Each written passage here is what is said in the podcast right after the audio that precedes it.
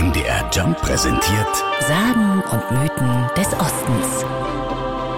Leipzig vor bald 200 Jahren.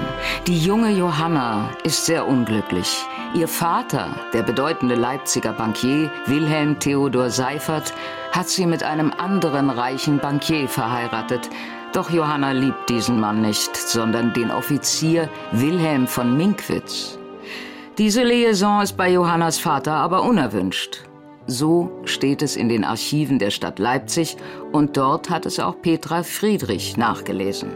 Sie kümmert sich bei der Stadtverwaltung unter anderem um die Parks in Leipzig. Johanna, so Petra Friedrich, soll dann wegen der unglücklichen Liebe schwer krank geworden sein.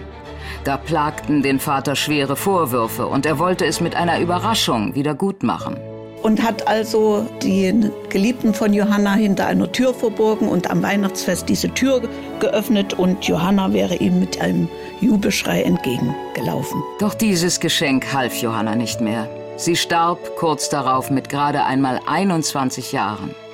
Voller Schmerz über den frühen Tod der Tochter kaufte ihr Vater im Leipziger Zentrum Grundstücke auf, ließ dort einen Park anlegen und gab ihm den Namen seiner Erstgeborenen. Er hat den Park also nach seiner Tochter Johanna benannt mit der Begründung, der Park soll anderen Freude machen.